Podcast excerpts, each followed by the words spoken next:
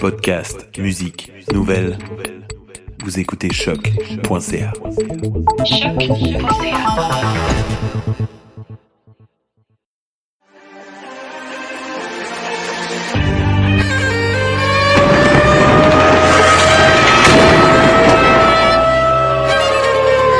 Car la guerre est toujours la sanction d'un échec.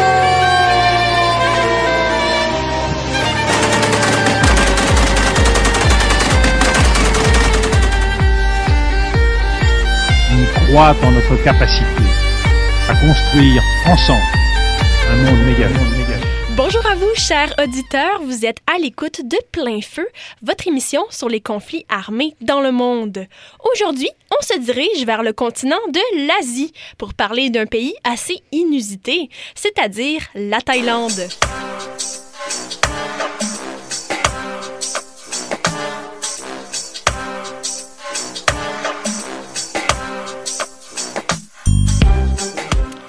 Avant de plonger dans le vif du sujet, nous vous rappelons, comme à l'habitude, que vous pouvez interagir avec nous par l'intermédiaire du Facebook Live de l'émission ou en nous écrivant sur notre page Facebook. Alors, comme je l'ai mentionné précédemment, nous allons parler de la Thaïlande, ce pays touristique de prédilection qui fait rêver. Il faut se dire que les touristes y sont charmés par les paysages enchanteurs et surtout la vie nocturne qui se déploie dès le coucher du soleil. Tout le monde associe la Thaïlande comme une destination de rêve, mais pourtant tout n'est pas si beau à cet endroit du globe.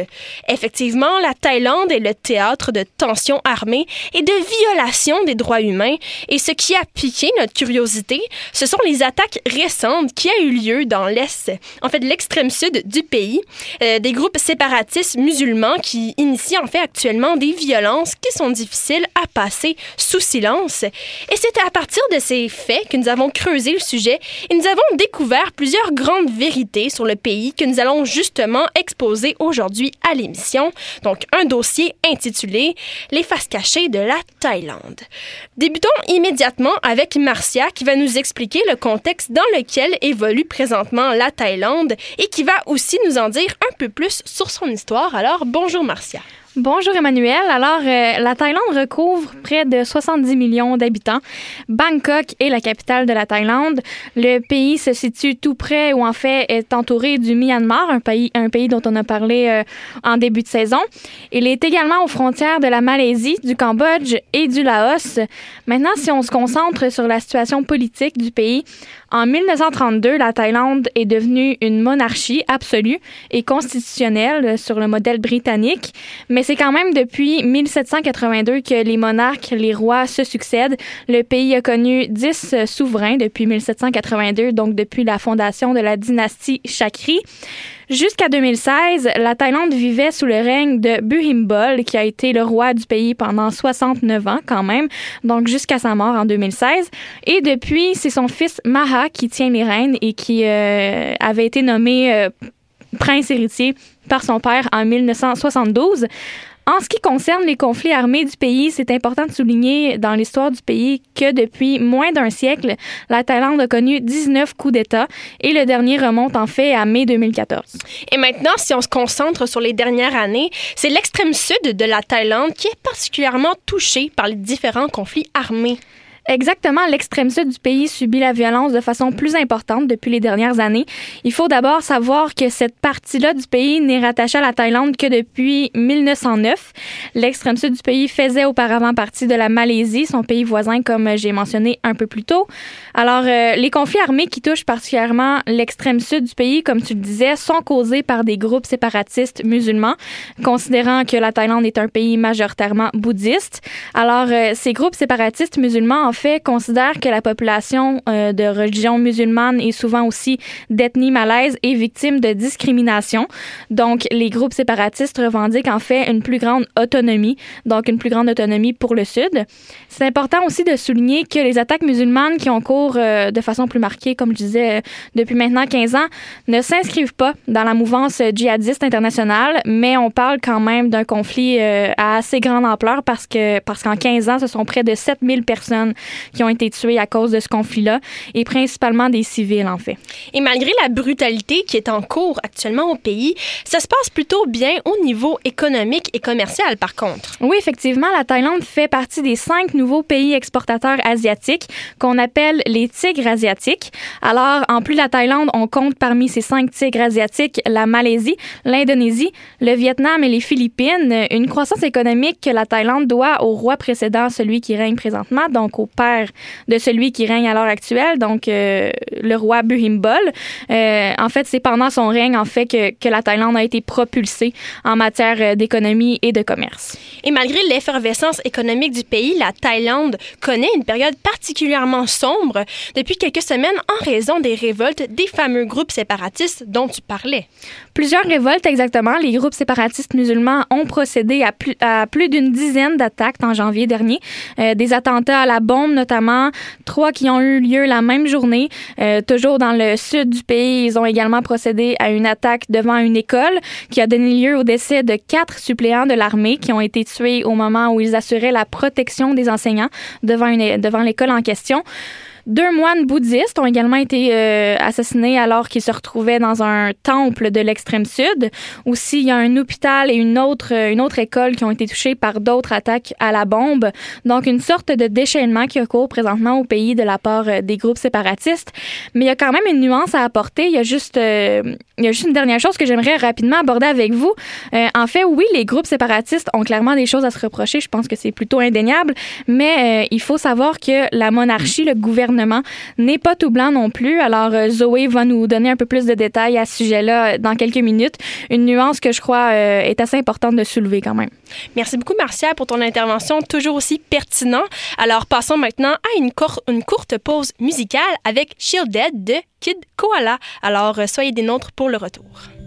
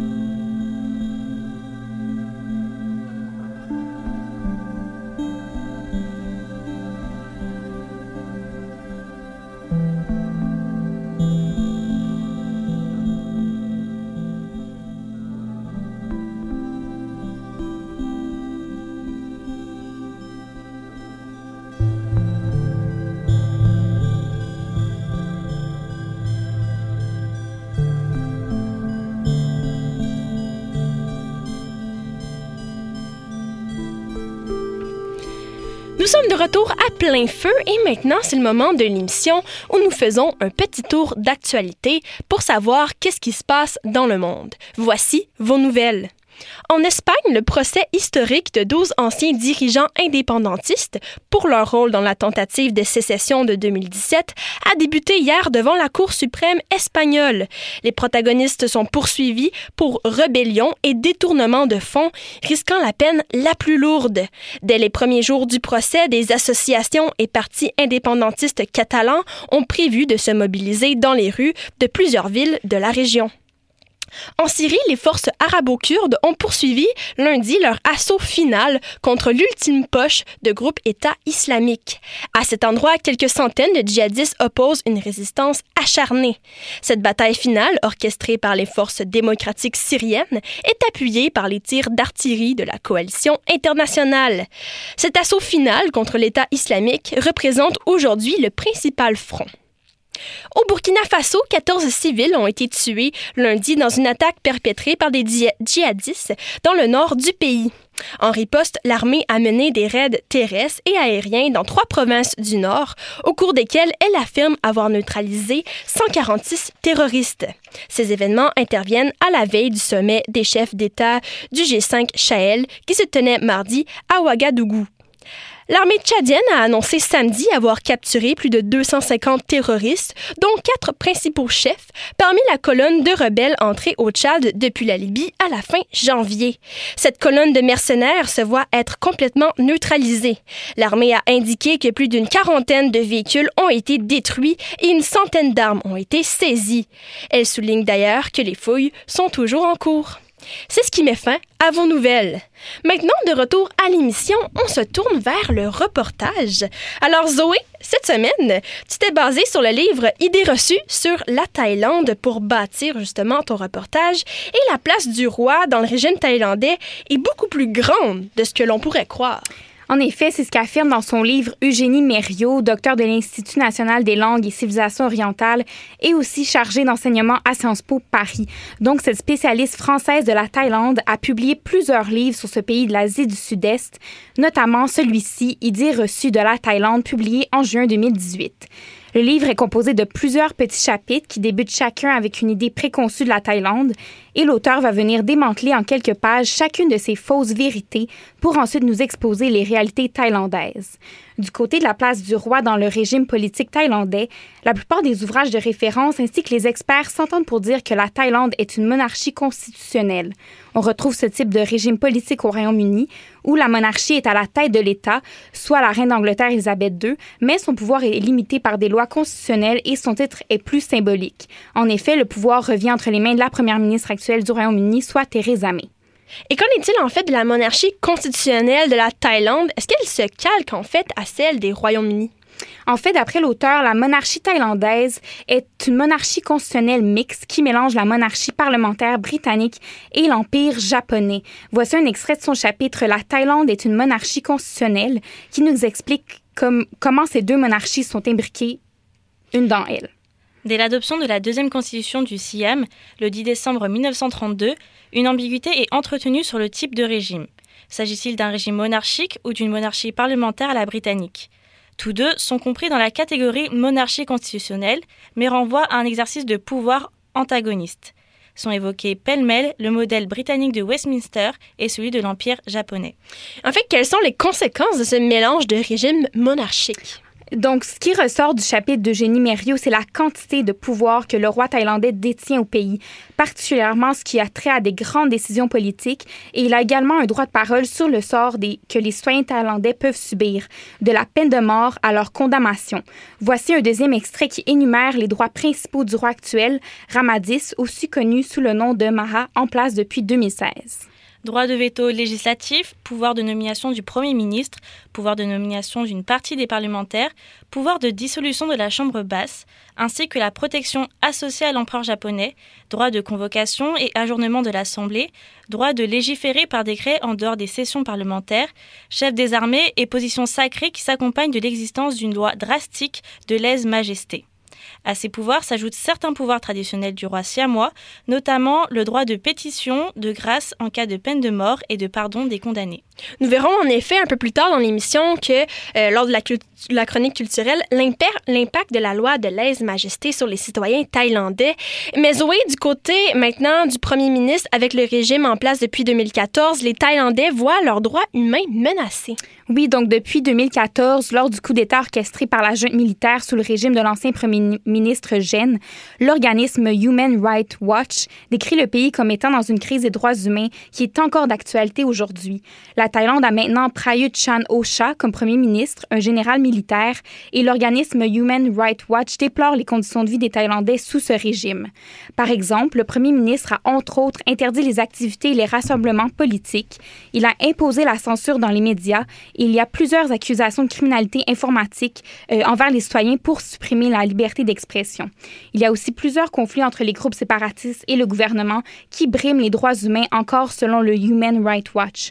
Son parlementaire est composé d'officiers de police et de militaires au nouveau premier ministre et ces derniers détiennent une bonne partie du pouvoir. Par exemple, ils peuvent voter sur des lois sans débat au préalable et plus encore, les institutions démocratiques ont été détruites un peu partout au pays. Un article de Libération paru en juin 2018 soulignait aussi que le président ne respecte pas ses engagements internationaux, soit d'envisager de supprimer la peine de mort. En bref, les Thaïlandais vivent sous des autorités sévères et bien présentes dans leur vie de tous les jours. De côté, le roi possède un pouvoir sans précédent qui lui permet un degré d'intervention très élevé sur la population, et d'un autre côté, le premier ministre, avec les militaires à ses côtés, est accusé de violer les droits humains des Thaïlandais. Mais merci beaucoup, Zoé. Ce fut très intéressant euh, pour ce reportage. On voit que tu as vraiment travaillé fort pour décrypter un peu les grandes vérités des autorités et du roi. Euh, maintenant, justement, pour la chronique libre, on est avec Marianne.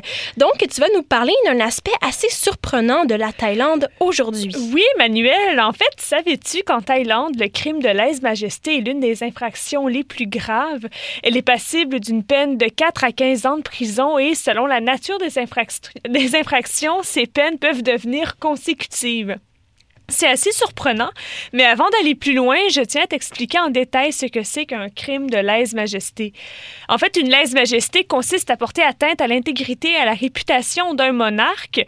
C'est une définition qui est très large et elle peut englober plusieurs choses. Et les rois en Thaïlande utilisent la notion de, de lèse-majesté pour condamner des citoyens pour diverses raisons. Puis pour ça, j'avais envie de te citer un exemple assez inusité pour illustrer mon point. En 2015, un ouvrier thaïlandais avait partagé une image moqueuse du chien préféré du roi Boing Ball. Et au départ, pour nous, ça peut sembler banal, mais deux jours plus tard, la police a débarqué chez lui pour l'arrêter. Euh, il a ensuite été emprisonné pendant plusieurs mois pour avoir commis un crime de lèse-majesté.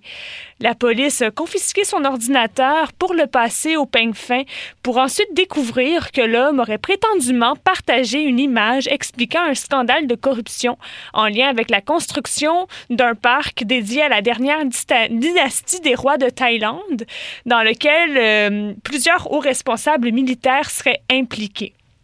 Le plus troublant là-dedans, c'est que personne connaît vraiment l'étendue réelle de la moquerie parce que les journaux veulent pas la partager de peur d'être eux-mêmes accusés de lèse-majesté. Donc, euh, l'homme en question risque une peine de 35 ans de prison pour avoir insulté le chien du roi. Bref, tout ça pour dire que le crime de lèse-majesté suscite la controverse à l'international parce qu'il permet au roi d'éliminer toute forme d'opposition à son autorité. De plus, il est quasi impossible d'être acquitté d'une telle infraction. Et pourquoi les Thaïlandais donnent une importance aussi grande à la monarchie? En fait, en Thaïlande, les rois font office de figures quasi divines. Juste pour te donner une idée, les séances de cinéma commencent toujours avec une vidéo hommage au monarque et, lors de leur diffusion, les spectateurs doivent se lever en signe de respect. Donc, euh, la Thaïlande vit sous le régime monarchique depuis près de 1000 ans. La dernière dynastie, Martial nous en a parlé, date des années 1700, mais c'est un, régime qui est très long. Et ça fait depuis les années 30, en fait, que la monarchie absolue a été abolie. Donc, euh, récemment, en fait, les ONG sur les droits de l'homme ont alertés, ont alerté la communauté internationale lors de la candidature de la princesse Olbutrana au poste de première ministre. Or, sous la pression du Palais royal, le parti politique qui la soutenait a fait marche arrière et euh, cette intervention est synonyme de l'assouplissement des pouvoirs de la royauté véhiculé par Rama X, qui est le roi de Thaïlande. Et, euh, et, oui, mais en fait, ça fait depuis 2016. En fait, ce qui est assez particulier, c'est que la population thaïlandaise attend que le nouveau roi euh, Rama X se fasse couronner officiellement, mais il est en période de deuil depuis trois ans. Donc, c'est quand même assez particulier. Et euh, les experts pensent en fait qu'il utilise cette période-là pour mousser sa popularité auprès de la population afin de suivre les pas de son père qui était très aimé. Mais depuis la mort de Boimbol en le 1er décembre 2016, l'homme multiplie les faux pas dans l'ignorance quasi totale de la population. En fait, ce monarque, qui est réputé pour être un coureur de jupons, préfère vivre en Allemagne où il conduit des Boeing 737 plutôt que de s'intéresser aux réalités des paysans thaïlandais. Euh, la presse internationale le soupçonne même d'entretenir une admiration secrète pour Adolf Hitler, mais les journaux locaux continuent d'esquiver ses frasques en tenant la population dans l'ignorance. Et j'ai une anecdote à te raconter par rapport à lui, Emmanuel, une anecdote que je trouvais quand même assez drôle. Lors d'un lors d'un séjour dans un hôtel Hilton de Munich, l'entourage du roi a tenté de convaincre le personnel allemand de l'hôtel de se prosterner devant lui. Mais la direction de l'hôtel a refusé de se plier à la demande du roi en indiquant à ses employés de, le- de jamais le regarder ou de lui adresser la parole directement. Quand même assez surprenant. Et est-ce qu'un étranger peut être condamné pour un crime de lèse-majesté? Oui, mais j'ai trouvé ça intéressant en allant fouiller dans- sur le site de l'ambassade française. J'ai appris qu'un ressortissant français peut demander une, une extradition pour aller purger sa peine en France pour plusieurs crimes. Plusieurs crimes, sauf celui de lèse-majesté. Un ressortissant français est donc obligé de rester en Thaïlande pour purger sa peine dans un cas comme ça. Ben super, merci beaucoup Marianne, très intéressant encore une fois.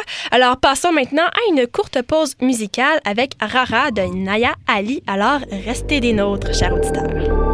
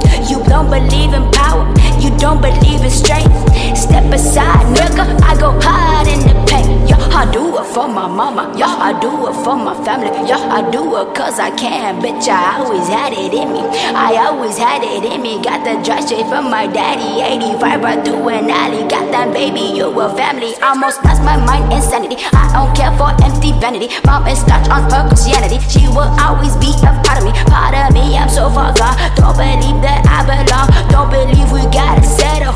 Make your own path.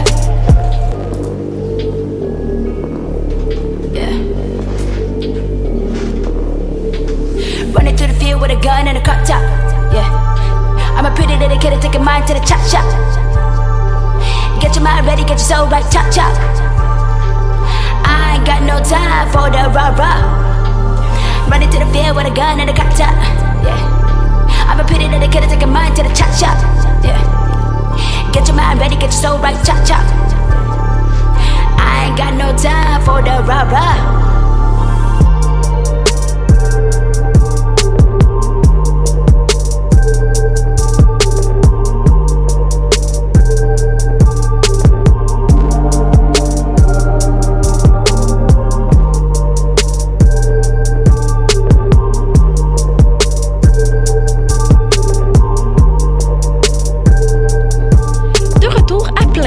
Nous allons maintenant en apprendre un peu plus sur le secteur du tourisme avec Eliane et sa chronique culturelle. Alors, bonjour à toi. Salut Emmanuel. Euh, en effet, j'ai décidé de me pencher sur ce secteur pour la chronique culturelle de l'émission, puisqu'il s'agit d'un pays très trendy. On voit des tonnes de photos sur Instagram et je suis certaine que plusieurs de nos auditeurs connaissent des amis qui y sont allés ou y ont déjà voyagé eux-mêmes. Donc, pour commencer, il faut savoir que le secteur du tourisme est très important pour l'économie du pays. En 2018, ça représentait 12% euh, du produit intérieur brut. Et justement, j'aimerais ça savoir un peu, euh, ils ont reçu combien euh, de visiteurs en 2019? Ils en ont reçu en fait plus de 38 millions et ils en attendent 41. euh, en fait, ils en ont reçu 38 en 2018 et ils en attendent 41 millions pour 2019. Pour vous donner une idée, en 2006, le secteur représentait 6% du PIB et le pays avait reçu 14 millions de visiteurs. Donc, en un peu plus de 10 ans seulement, le nombre de touristes a presque triplé. Et pour nos auditeurs qui nous écoutent et qui seraient intéressés à visiter le pays, quelle période de l'année leur conseilles-tu? En fait, la période optimale se situe de mi-novembre à février. Les températures sont confortables et le climat assez sec. D'avril à octobre, c'est la saison des pluies, ce qui nuit grandement au tourisme. Tandis que d'avril, ben en fait, les mois d'avril et de mai sont moins appréciés à cause de la chaleur qui est très élevée durant cette période. Il est aussi important de savoir que les typhons sont fréquents durant les mois d'octobre et de septembre, ben septembre et octobre en fait. Et euh, bon, par contre, les prix sont plus bas durant cette période, ce qui peut plaire à certains voyageurs, mais ce qu'on retient, c'est mi-novembre à février. Et justement, qu'est-ce qui attire tant les voyageurs dans ce pays? Bien, plusieurs choses. En fait, la Thaïlande a de quoi plaire à tout le monde, ou presque. Entre autres, elle est de plus en plus reconnue pour le tourisme maritime. Avec des dizaines d'îles et plus de 900 espèces marines observables en faible profondeur, elle permet aux plongeurs, amateurs ou expérimentés, de vivre toutes sortes d'expériences. Sans oublier ces magnifiques paysages fort différents de ce qu'on voit au Québec. Il est aussi possible de faire de nombreuses excursions ou de se prélasser sur des plages à faire rêver, comme la baie de Maya ou la plage de Patong. Elles permettent de se relaxer en toute quiétude et l'eau chaude est parfaite pour une baignade confortable. On peut pas parler du tourisme en Thaïlande sans parler de Bangkok, ville d'action et d'aventure semblable à Hong Kong ou Singapour, mais avec des prix plus compétitifs. Bref, comme je disais, la Thaïlande a de quoi plaire à tout le monde. Mais là, qu'est-ce qu'il faut savoir, Eliane, c'est est-ce que ceux qui décident de voyager là-bas sont satisfaits de leur destination? En très grande majorité, oui. J'ai quand même voulu vérifier, donc j'ai parlé à quelques voyageurs qui ont adoré leur expérience. Adèle Michaud, une jeune fille avec qui je me suis entretenue, y allait surtout pour la plongée. Elle a été surprise de voir que la Thaïlande est un pays où chacun y trouve du sien et qui n'est pas seulement réservé aux full moon party people comme elle aurait pu le penser. De son côté, Jeanne une autre jeune voyageuse, a été agréablement surprise par la gentillesse du peuple et les magnifiques paysages. Le seul aspect qu'elle a moins apprécié a été de constater l'énorme écart de richesse présent à Bangkok. Or, d'un point de vue général, les voyageurs sont très satisfaits. Le billet d'avion à la base peut sembler un petit peu dispendieux, mais il est possible d'y vivre à très faible coût et c'est ce que les touristes apprécient grandement. Mais est-ce qu'en fait, ils sont au courant du conflit présent là-bas et des faces cachées du pays dont on parle depuis le début de l'émission? C'est une excellente question que j'ai voulu leur poser, bien entendu, puisque je me demandais si elles savaient, en tant que voyageuse, la situation présentement au pays. Jeanne, de son côté, a été grandement surprise quand je lui ai parlé de la loi de lèse-majesté qu'elle ne connaissait pas du tout. Elle-même n'a jamais ressenti une quelconque répression, mais elle faisait attention de suivre les traditions et les règles selon l'endroit où elle allait. D'un côté, pour elle, c'est un aspect naturel du voyage que de s'adapter aux conditions locales. Elle ne s'est jamais sentie en quelconque danger personnellement ou n'a jamais été témoin de répression, comme je vous disais. Pour Adèle, ça a été facile de reconnaître l'importance de la royauté. Je la cite. Chaque maison, commerce, bateau ou presque détient une photo de la royauté actuelle ou précédente encadrée sur ses murs, souvent celle de trois générations dernières. Fin de la citation. Donc, au final, je pense que les voyageurs semblent souvent ignorants peut-être de la situation qui s'y vit. Ils surestiment peut-être la sûreté au pays, ne se sentant pas eux directement en danger.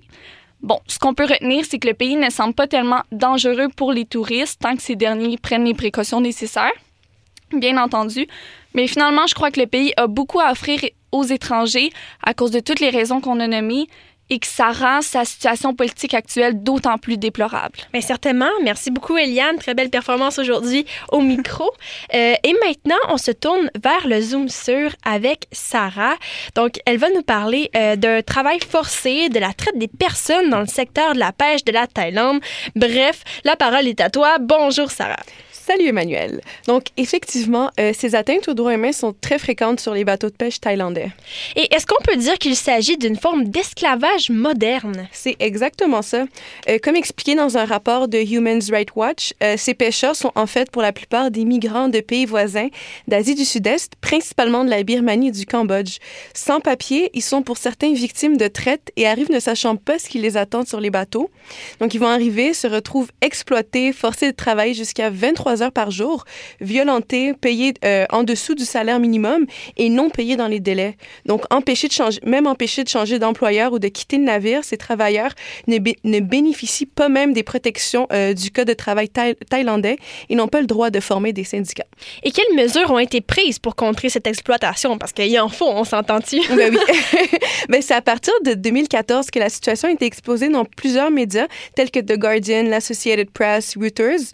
Donc, depuis ces révélations de la presse internationale, mais aussi des ONG de défense des droits humains, euh, le gouvernement a pris conscience de la nécessité de combattre l'esclavage dans la pêche.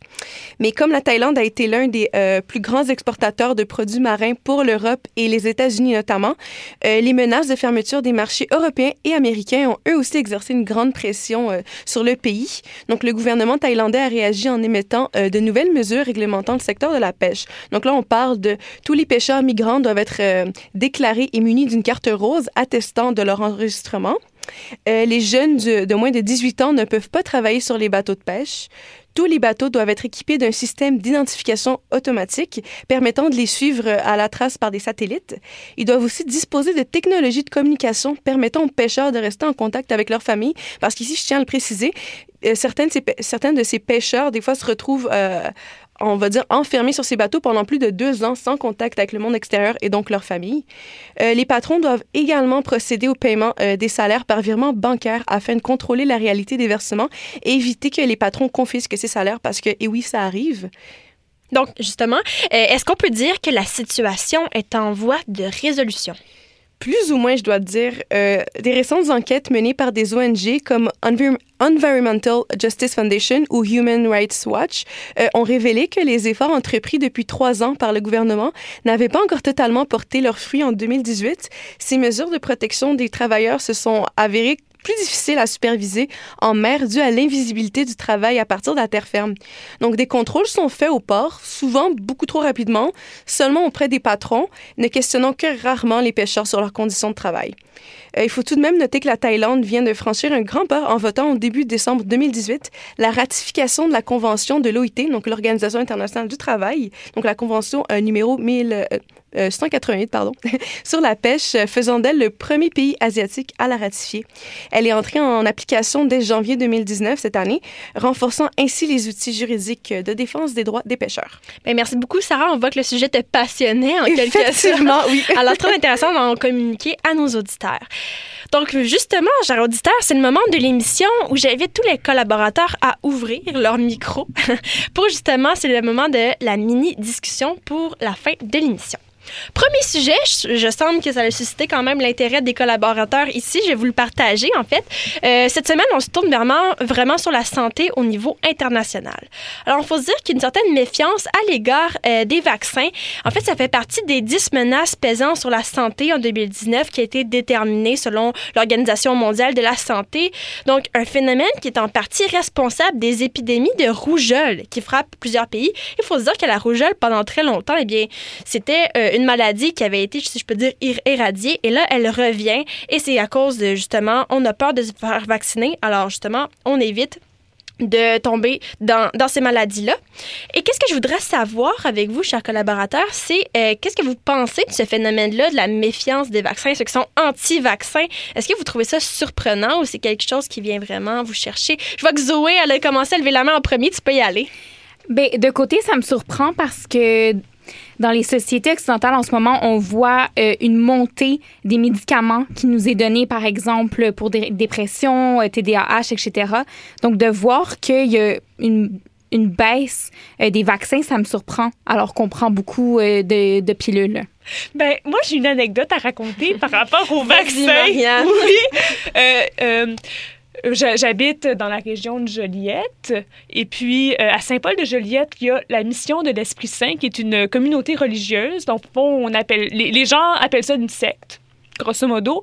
Et ces gens-là ne se font pas vacciner. Et il y a eu une épidémie de rougeole. Dans ton Euh, secteur. Oui, à Saint-Paul-de-Joliette. Quand même. Oui, à cause de cette communauté qui se faisait pas euh, vacciner. Donc, euh, c'est tout. C'était ça. Mais c'est- que j'avais envie non, de mais partager. c'est quand même mais assez intéressant puisque tu C'est c'est peut-être l'année passée ou Mais c'est ça, c'est quelque là. chose qui se passe aussi au Québec. Tu sais, on en parle à l'international, mais justement, euh, c'est des phénomènes qu'on retrouve au Québec.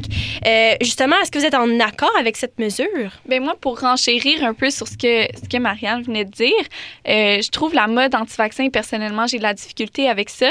Puis, euh, bon, j'ai l'impression que les gens qui sont peut-être anti-vaccin avaient peut-être besoin d'une d'une preuve que ça fonctionne, que c'est utile, et j'ai l'impression qu'ils l'ont maintenant avec la rougeole qu'on voit réapparaître un petit peu partout.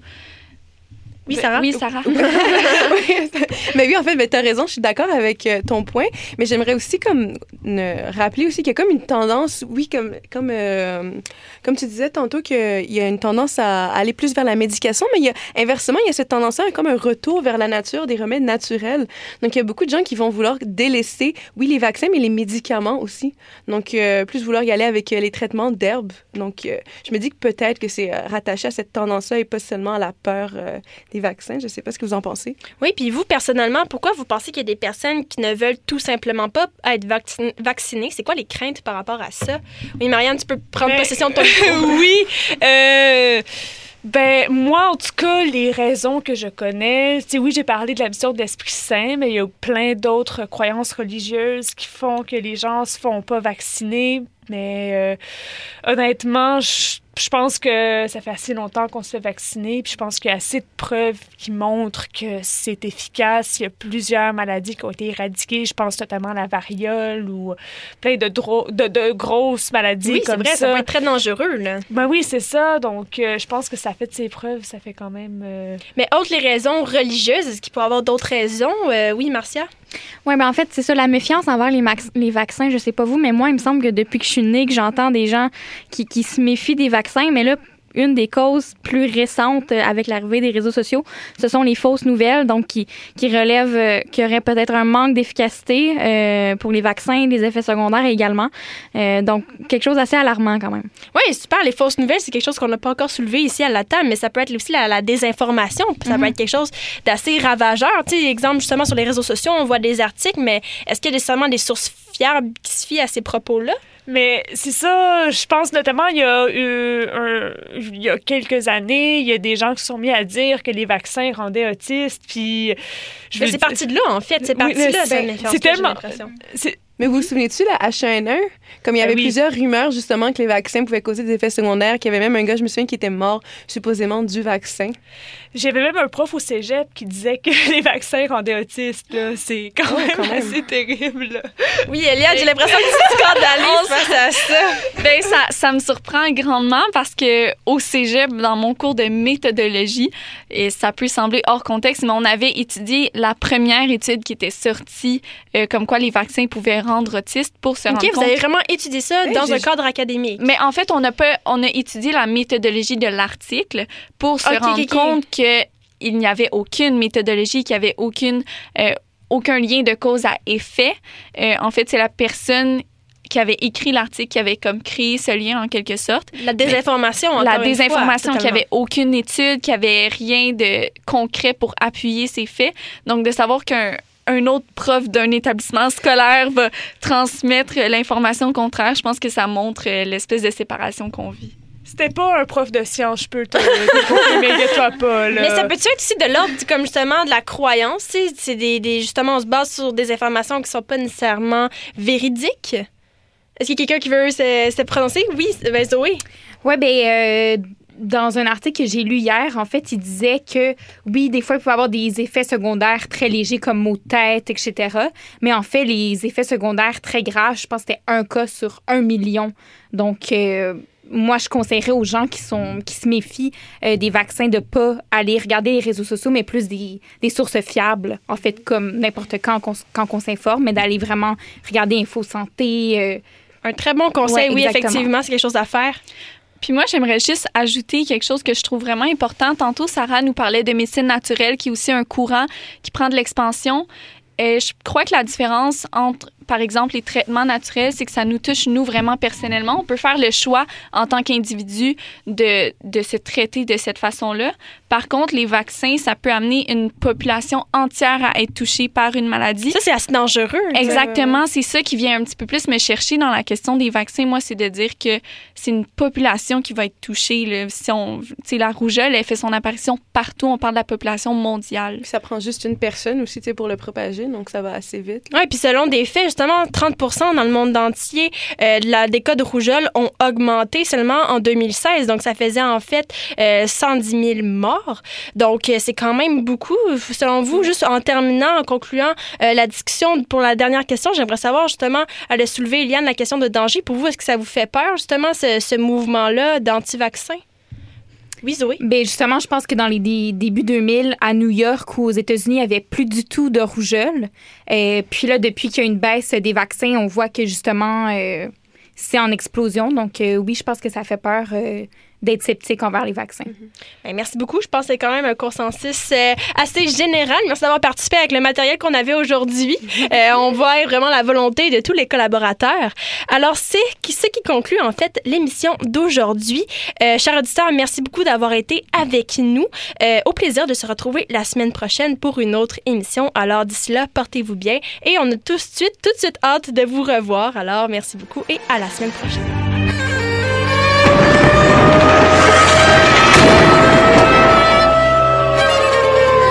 Car la guerre est toujours la sanction d'un échec.